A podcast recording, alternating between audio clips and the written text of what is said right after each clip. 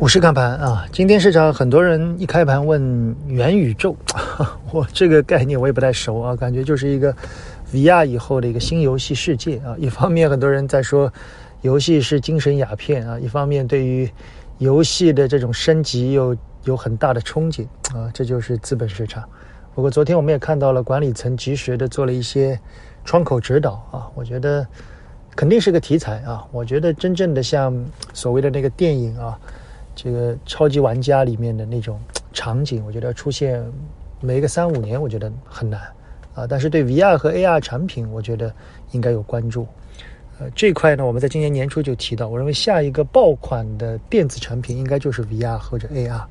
其中 VR 的概率更高一些啊。所以相关的产业链也被很多的机构所关注，但是真正到应用，我想会有一个时间段吧。有机会我们来聊聊这个东西。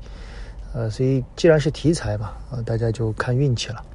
从盘中来看，还是资源这一块走得更强啊。我们在昨天的娓娓道来里面仔细说了资源的操作。当一个长趋势、基本面的逻辑长趋势存在的时候，怎么样才能把泡沫段吃足？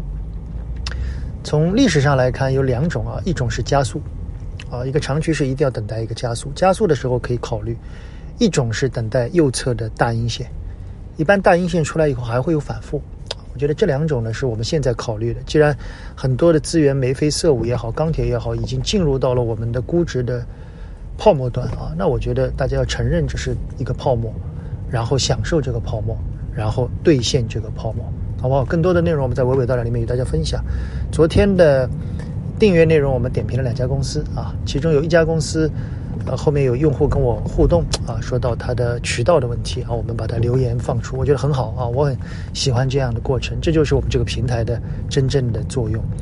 呃，也有很多人说，边老师有一些科技类的公司你要点评一下，比如科大呀、兆易啊，好，我们有机会也一起把半年报做一个点评啊。其中两家公司我也基本上看了，好吧，我们在周末吧，啊，周末我们找机会来点评一些科技企业，看看他们的半年报有什么看点，仅供参考，谢谢大家。